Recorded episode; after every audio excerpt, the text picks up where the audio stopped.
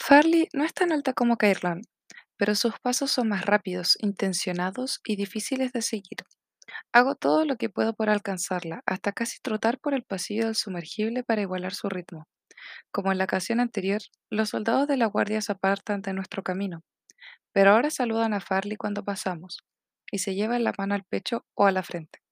Debo decir que ella tiene mucha presencia y que porta sus cicatrices y heridas como si fueran joyas. Se limpia distraídamente las manos en el vestido, cuyas manchas de sangre parecen no le importan. Una parte de este pertenece a Chait. Ella le sacó la bala del hombro sin pestañear. No lo encerramos, si eso es lo que tú piensas, dice con obvia despreocupación, como si hablar del confinamiento de Cal fuera un chismorreo sin importancia. Ya no soy tan tonta como para morder el anzuelo. Me está tanteando. Pone a prueba mi reacción, mi lealtad. Pero ya no soy la niña que imploraba su ayuda. Ya no soy tan fácil de intuir. He vivido, caminado sobre un alambre de púas.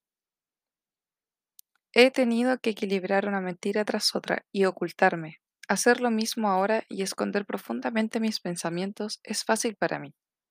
Así que me río y adopto la risa que perfeccioné en la corte de Elara. Se nota, no hay nada derretido por aquí. Digo, al tiempo que señalo las paredes de metal. Intento descifrarla mientras ella intenta descifrarme a mí. Encubre muy bien sus expresiones, pese a lo cual la sorpresa no deja de asomarse en sus ojos. La sorpresa y la curiosidad. No he olvidado cómo trató a Cal en el tren, con grilletes, vigilantes armados y displicencia. Y él lo soportó todo como un perro apaleado. Después de la traición de su hermano y el asesinato de su padre, no le quedaban arrestos para pelear. No lo culpé por eso, pero Farley no conoce su corazón ni su fuerza tan bien como yo. No sabe que, en realidad, él es sumamente peligroso, y que de hecho yo también lo soy. Aún ahora, a pesar de mis innumerables lesiones, siento una profunda energía que invoca la electricidad que vibra en el sumergible. Podría controlarlo si quisiera. Podría desactivar por completo esta cosa, hacer que todos nos ahogáramos. Esta idea letal me ruboriza, por la vergüenza que esos pensamientos ocasionan en mí. Pero en todo caso, son un consuelo. Soy el arma más poderosa de todas en un navío lleno de guerreros y da la impresión de que ellos no lo saben. Parecemos débiles porque queremos. Chade hablaba de la guardia cuando dijo eso, para explicar los motivos de esta organización. Ahora me pregunto si no quería también transmitir un mensaje, como el de las palabras que disfrazó en una carta hace mucho tiempo. El cuarto de Cal se encuentra al fondo del submarino, apartado del bullicio del resto de la nave. Su puerta está casi oculta detrás de un amasijo de tubos y cajas vacías, que muestran sellos en los que se lee Arcon, Haven, Corvium, Harbour Bay, Delphi y hasta Velium, localidad de las Tierras Bajas. Ignoro qué contuvieron esas cajas alguna vez, pero los nombres de aquellas ciudades plateadas me provocan escalofrío. Estas cajas fueron robadas. Farley me observa mirándolas, pero no se toma la molestia de explicar nada. Pese a nuestro precario acuerdo sobre lo que ella llama los nueva sangre, no tengo acceso todavía al círculo íntimo de sus secretos. Supongo que Cal tiene algo que ver con eso. Lo que sea que propulse a esta barcaza, un generador inmenso, a juzgar por la sensación que produce, ruge bajo mis pies y hace que mis huesos vibren. Arrugo la nariz de disgusto. Puede que Farley no haya encerrado a Cal, pero lo cierto es que tampoco lo ha tratado con gentileza. Entre el barullo y la inestabilidad, me pregunto si a él le fue posible siquiera conciliar el sueño. ¿No habéis podido asignarle otro rincón? inquiero mientras examino la abarrotada esquina. Ella se encoge de hombros y llama a la puerta con un golpe. El príncipe nos ha quejado. No esperamos mucho tiempo, aunque hubiera querido disponer de un momento para calmarme. La llave gira en cuestión de segundos y traquetea a gran velocidad. Las bisagras de hierro pitan y rechinan cuando Cal abre la puerta de un tirón. No me sorprende hallarlo con la cabeza en alto, como si disimulara sus lesiones. Tras haberse preparado toda una vida para ser un guerrero, está acostumbrado a los moretones y los cortes. Pero las cicatrices de adentro son algo que él no sabe esconder. Evita mis ojos y mira a Farley, para quien el príncipe con el corazón destrozado pasa inadvertido o no le importa. Mis heridas parecen de súbito un poco más sencillas de soportar. Capitana Farley, dice Cal, como si ella hubiera interrumpido su cena, y se sirve del enfado para encubrir su dolor. Farley no tolera esto, agita su cabello corto, suelta un resoplido y hasta alarga la mano para cerrar la puerta. ¿No esperabas visitas? ¡Ay, qué desconsiderada soy! Me alegro en secreto de no haber dejado que Caerlón me acompañara. Habría hecho la situación todavía más difícil para Cal, a quien odia desde que se conocieron en los pilares. Farley, digo entre dientes mientras detengo la puerta con la mano. Para mi deleite y mi disgusto, ella evita todo contacto conmigo. Se ruboriza en exceso, avergonzada de sí misma y de su temor. Pese a su apariencia severa, es igual que sus soldados. Le teme a la niña relámpago. Creo que estaremos bien. El rostro se descompone en un pinchazo de irritación, con ella y conmigo, pero asiente, como si agradeciera la posibilidad de alejarse de mí. Después de lanzarle a Cal una última mirada salvaje, da media vuelta y desaparece por el corredor. Las órdenes que da a gritos producen un eco momentáneo y aunque son indescifrables, causan mucho ruido. Cal y yo la vemos marcharse, después las paredes, más tarde el suelo y al final nuestros pies, por temor a mirarnos uno a otro, por miedo a recordar los días pasados. La última vez que nos vimos cara a cara en una puerta terminamos en unas lecciones de baile y un beso robado.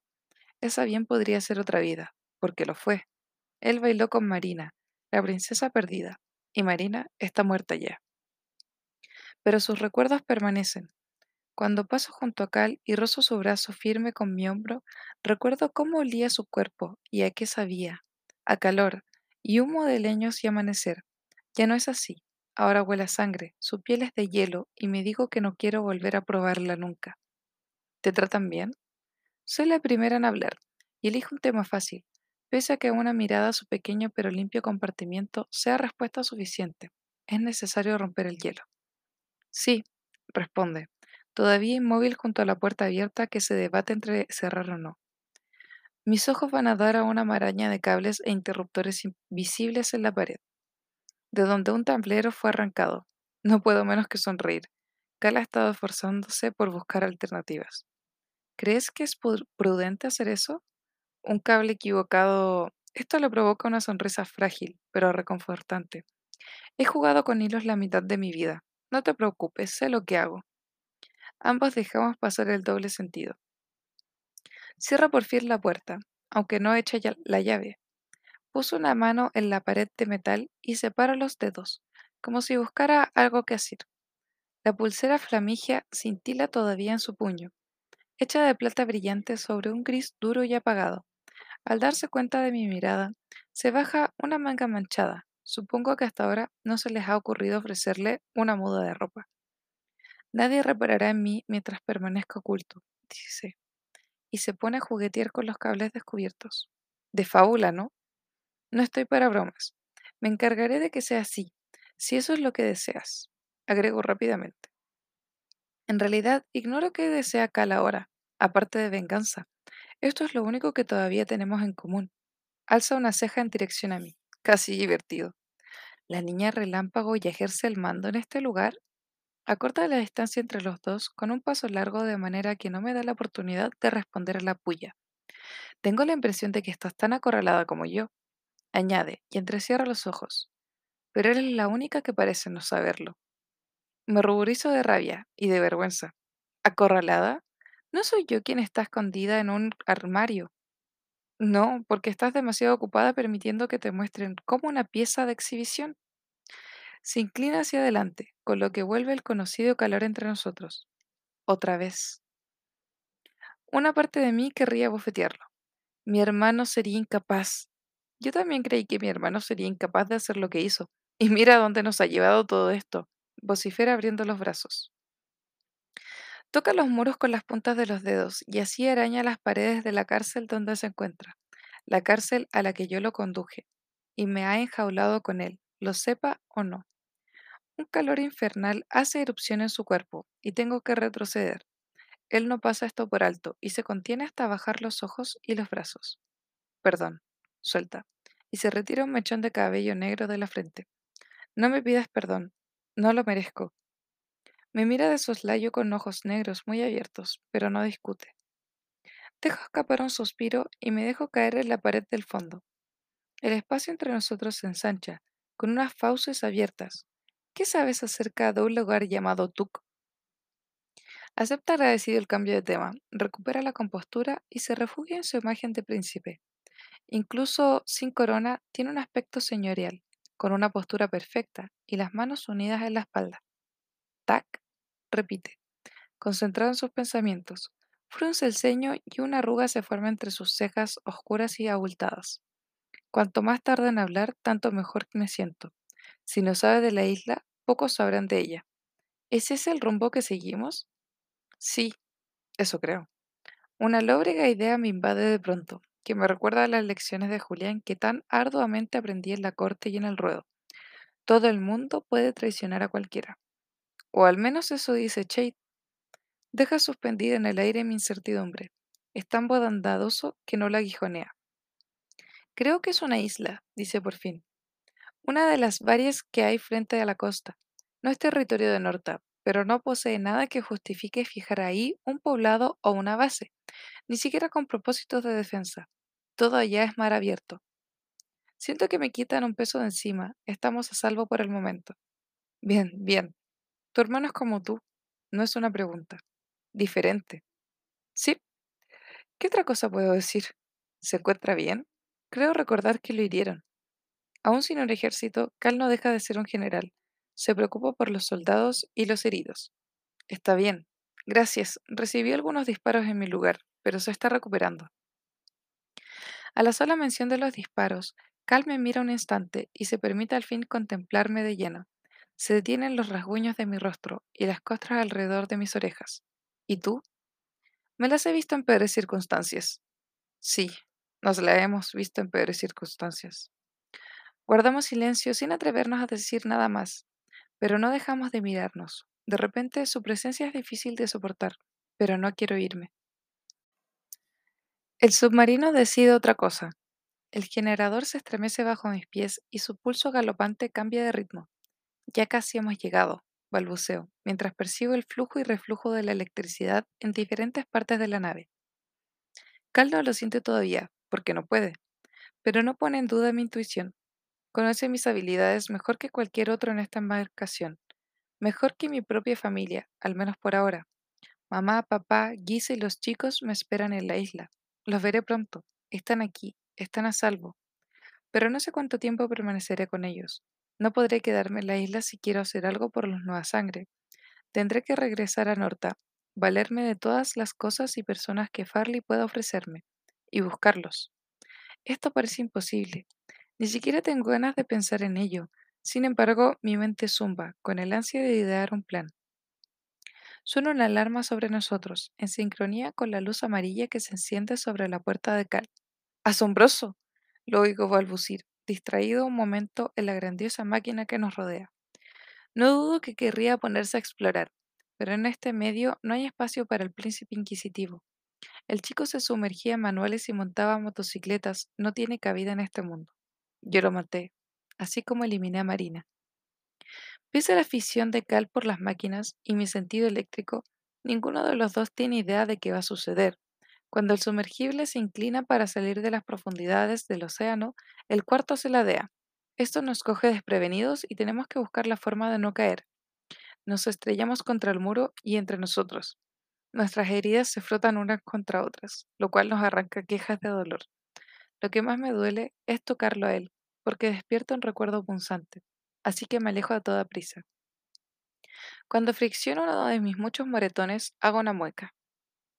¿Dónde está Sarax Conos ahora que tanta falta nos hace? refunfuño, con el deseo de que la sanadora de la piel pudiera curarnos a ambos.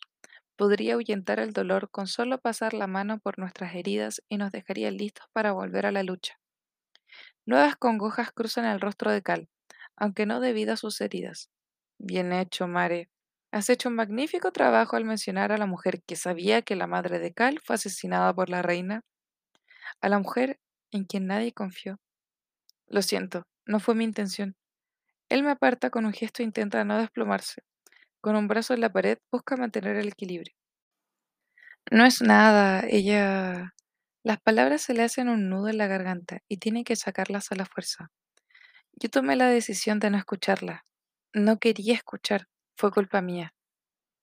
Vi a Sara Skonos una sola vez, cuando Evangeline estuvo a punto de ponerme en evidencia frente a todo el grupo de entrenamiento. Julián la mandó llamar. Julián, quien la amaba, y la vi sonar mi rostro ensangrentado y mi espalda herida. Sus ojos eran tristes, sus mejillas flácidas, y no tenía lengua. Le fue arrancada por hablar contra la reina, por decir una verdad que nadie creyó. El Ara mató a la madre de Cal, Corián, la reina arrulladora, la hermana de Julián, la mejor amiga de Sara, y esto pareció no importarle a nadie. Era mucho más fácil apartar la mirada. Maven también estuvo ahí, pero aborrecía a Sara con todo su ser. Ahora sé que esa fue una debil- debilidad en su corazón, que reveló quién era él detrás de sus palabras estudiadas y sus dulces sonrisas. Así como Cal, tampoco vi lo que estaba frente a mis ojos. Como Julián, es probable que ella ya esté muerta. De repente las paredes de metal, el barullo y la explosión en mis oídos son demasiado. Tengo que bajarme de esta cosa. Pese al extraño ángulo del cuarto y el zumbido persistente en mi cabeza, mis pies saben qué hacer.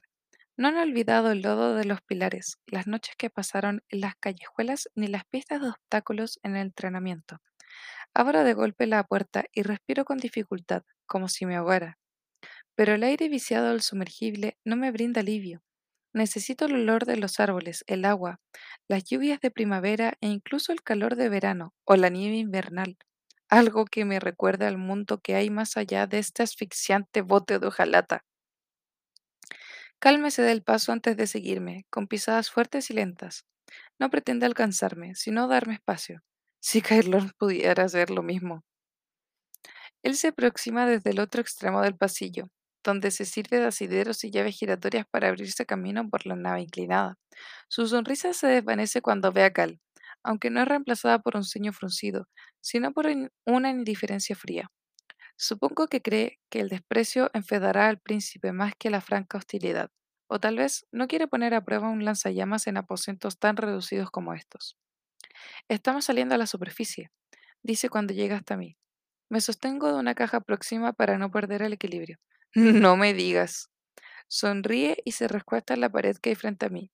Planta sus pies al lado de los míos, lo cual es un reto, si alguna vez hubo alguno. Siento el calor de Cal a mis espaldas, pero el príncipe parece optar también por la actitud indiferente y no dice nada. No será una pieza en el tablero de ambos, sea cual sea. Ya lo he sido bastante durante toda la vida. ¿Qué tal está esa muchacha? ¿Cómo se llama? Lina. El nombre tiene en Caerlona el efecto de una bofetada. La sonrisa se le descompone, un lado de la boca se le viene abajo. Supongo que está bien. Vaya, me alegro, Caerlón. Le palmeo la espalda con amabilidad condescendiente. La distracción surte efecto. ¿Harías bien en presentármela? La nave se endereza debajo de nosotros, pero nadie se tambalea, ni siquiera Cal, que no tiene ni muy buen sentido del equilibrio ni las piernas de marinero que Caerlón adquirió en un bote de pesca. Está tenso como un alambre, a la espera de que yo me ponga la cabeza. Que un príncipe tenga diferencias conmigo debería causarme risa, pero siento demasiado frío y estoy muy cansada para hacer otra cosa que no sea emprender la marcha. Eso hago, seguida por Cal y Carolón. Avanzo por el corredor hasta el tropel de soldados de la guardia que esperan junto a la escalera por la que descendimos al llegar hasta aquí. Los heridos son los primeros en bajar, atados a improvisadas camillas y expuestos a la inmensidad de la noche. Farley supervisa. Su vestido está más manchado de sangre que antes. Ofrece un espectáculo penoso, con una jeringa apretada entre los dientes mientras ajusta vendas. Algunos de los heridos más graves reciben inyecciones cuando pasan a su lado, para prevenir el dolor de su ascenso por el angosto tubo. Chade es el último de ellos. Llega prácticamente cargado por los dos vigilantes que se burlaron de Cailón a propósito de la enfermera. Me abriría paso hasta él, pero hay mucha gente y no quiero más atención por hoy. Demasiado débil todavía para teletransportarse, tiene que apoyarse en una torpe pierna y se sonroja en extremo cuando Farley lo sujeta a una camilla. No oigo lo que le dice, pero lo tranquiliza un poco. Él aparta su jeringa con un gesto y aprieta los dientes cuando lo suben por la escalera, atacado sin duda por un dolor agudo. Una vez puesto a salvo, el proceso avanza mucho más rápido. El resto de los miembros de la guardia se suceden unos a otros por la escalera, hasta vaciar el pasillo casi por completo. Muchos son enfermeros, hombres y mujeres evidenciados por sus blancas prendas con manchas de sangre de grados diversos. No pierdo el tiempo en indicar con ademanes que los demás deben continuar para fingir una cortesía propia de una dama. Todos vamos al mismo punto. Cuando el grupo se reduce un poco y la escalera está a mi disposición, la subo a toda prisa. Cal me sigue, y la combinación de su presencia con la mía divide como un cuchillo los integrantes de la guardia, que retroceden ágilmente y hasta tropiezan para abrirnos paso. Solo Farley permanece inmóvil, con una mano en torno al soporte de la escalera. Para mi asombro, se inclina en dirección a Cal y a mí, a los dos. Debería haberme dado cuenta de que era la primera advertencia. Los pasos que doy en la escalera hacen arder mis músculos, tensos aún por lo ocurrido en Narcy, la plaza y mi captura. Oigo arriba un aullido raro, pero eso no me hace desistir en lo más mínimo de mi propósito. Tengo que bajar del sumergible tan pronto como pueda. Mi último destello del submarino, cuando me vuelvo para mirar por encima del hombro, resulta extraño y abarca desde Farley hasta el puesto médico. Todavía hay heridos ahí, inertes bajo sus cobijas. No, no son heridos.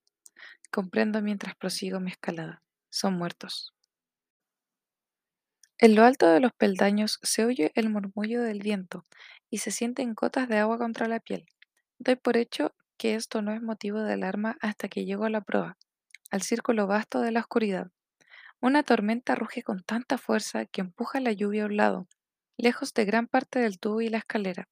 Azota contra mi rostro rasguñado y me empapa en segundos. Es una clásica tormenta otoñal, aunque no recuerdo haber presenciado ninguna tan impetuosa como esta. Se ensaña conmigo, llena mi boca de agua y de un rocío puntiagudo y salado. Por suerte, el submarino está bien uncido a un muelle que apenas logro ver y se mantiene entero contra las turbulentas olas grises. ¡Por aquí! grita en mi oído una voz que reconozco, la cual me aparta de la escalera y me conduce por el resbaladizo casco del sumergible bañado de lluvia y agua de mar. En medio de la oscuridad apenas consigo ver al soldado que me guía, pero su gran tamaño y su voz lo vuelven fácil de identificar. ¡Bri! Cuando cierro mi mano en la suya, siento las callosidades de mi hermano mayor. Camina como un ancla, con una gravedad y lentitud, y me ayuda a bajar del submarino al muelle. Este no es mucho mejor que aquel de metal corroído por la herrumbe, pero llega a la tierra, y esto es lo único que me importa. Tierra y calor. Un agradable respiro tras las frías profundidades del mar y de mis recuerdos. Nadie ayuda a Cal a descender del submarino, pero se las arregla solo. De nuevo, procura mantener cierta distancia y camina a respetables pasos de nosotros. Estoy segura de que no ha olvidado su primer encuentro con Brie en los pilares, cuando mi hermano fue de todo menos cortés. En realidad, ninguno de los barros se preocupó por él, salvo mamá y tal vez Giza, pero en ese tiempo desconocían su identidad. Vaya, si aquella fue una reunión interesante. La tormenta dificulta hacerse una idea de Tuk, pero me doy cuenta de que se trata de una pequeña isla cubierta de dunas y altas hierbas tan agitadas como las olas. Un rayo estalla sobre el agua, ilumina la noche un momento y muestra el camino que se abre frente a nosotros.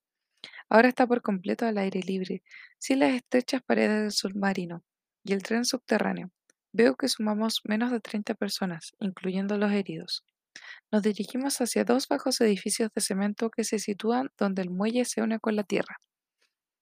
En la poco empinada colina que se eleva sobre nosotros se distinguen unas estructuras con aspecto de búnkeres o cuarteles, pero es imposible saber qué hay más allá de ellas.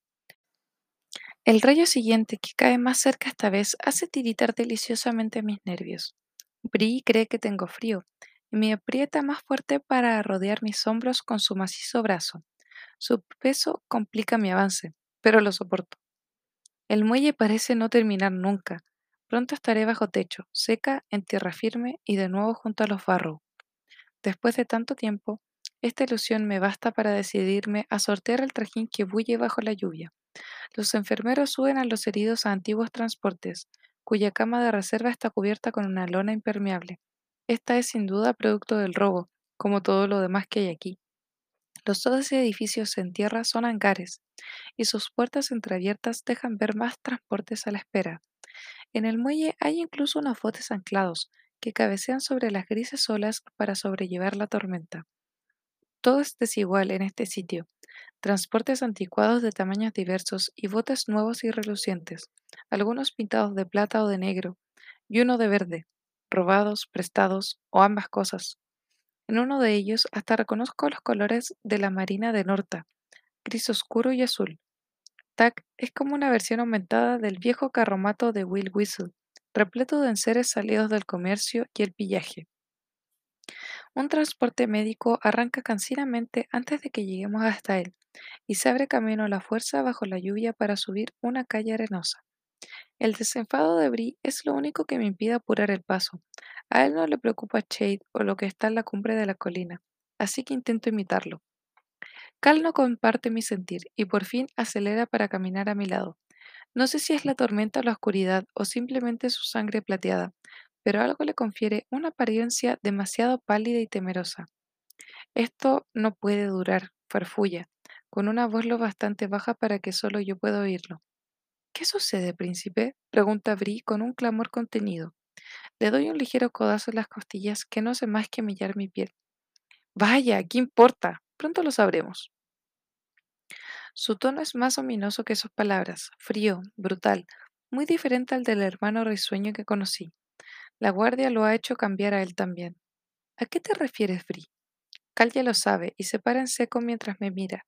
El viento despeina sus cabellos, los arroja sobre su frente, sus ojos broncíneos se ensombrecen de miedo, y el estómago se me revuelve de solo verlo. Otra vez no, suplico. Dime que no ha venido a caer otra trampa.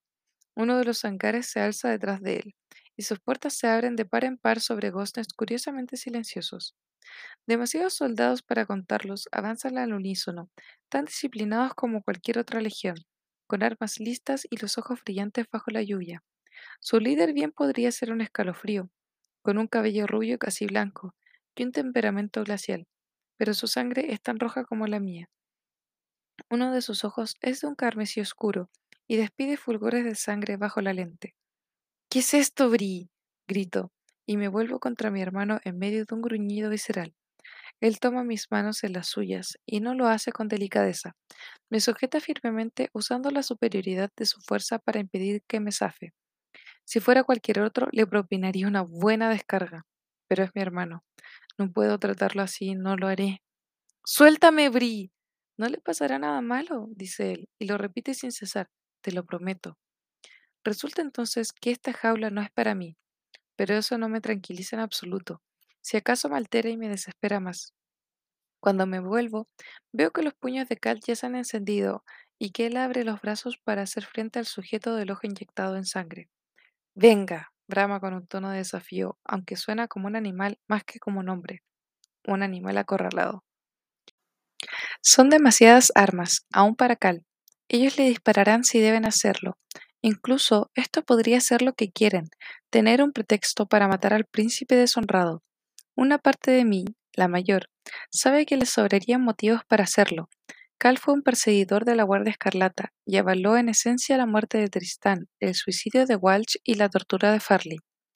Tenía bajo sus órdenes a soldados entrenados para matar, que exterminaron a casi toda la fuerza rebelde de Farley, y quién sabe a cuántos más no habrá enviado a morir en el frente, para intercambiar soldados rojos por unos miserables kilómetros de los lacustres. No le debe lealtad a la causa, es un peligro para la Guardia Escarlata, pero es un arma, lo mismo que yo, que podemos utilizar en los días venideros, a favor de los Nueva Sangre, contra Maven, una antorcha que ayuda a disipar la oscuridad. Es inútil que se resista a Mare, este es Kaelon, quien ha elegido el peor momento para acercarse furtivamente por la espalda. Murmura en mi oído como si, gracias a su proximidad, pudiera influir en mí. Morirá si lo intenta. Su lógica es difícil de ignorar. De rodillas, Tiberias, ordena el hombre del ojo inyectado en sangre mientras da pasos decididos hacia el príncipe en llamas, de cuyo fuego se desprende vapor, como si la tormenta quisiera aplastarlo. Las manos en la nuca. Cal no hace ninguna de ambas cosas y respinga al oírse llamar por su nombre. Alza la frente con vigor, firmeza y orgullo. Aunque sabe que la batalla está perdida, puede que en otro tiempo se hubiese rendido para salvar el pellejo, Ahora cree que ese pellejo no vale nada. Todo indica que soy la única que piensa lo contrario. Haz lo que te dicen, Cal. El viento recoge mi voz para que todos en el hangar la oigan. Temo que escuchen también mi corazón, que late como un tambor en mi pecho. Cal. Despacio y de mala gana, como si fuera una estatua que se desmorona hasta reducirse a polvo. Cae de rodillas y su fuego se extingue entre petardeos. Hizo lo mismo ayer, cuando se postró junto al cadáver sin cabeza de su padre. El hombre del ojo inyectado en sangre sonríe y deja ver sus flamantes dientes alineados. Vigila Cal con diligencia, disfruta del espectáculo de tener a un príncipe a sus pies, disfruta del poder que esto le otorga. Pero yo soy la niña relámpago y puedo asegurar que él ignora el verdadero poder.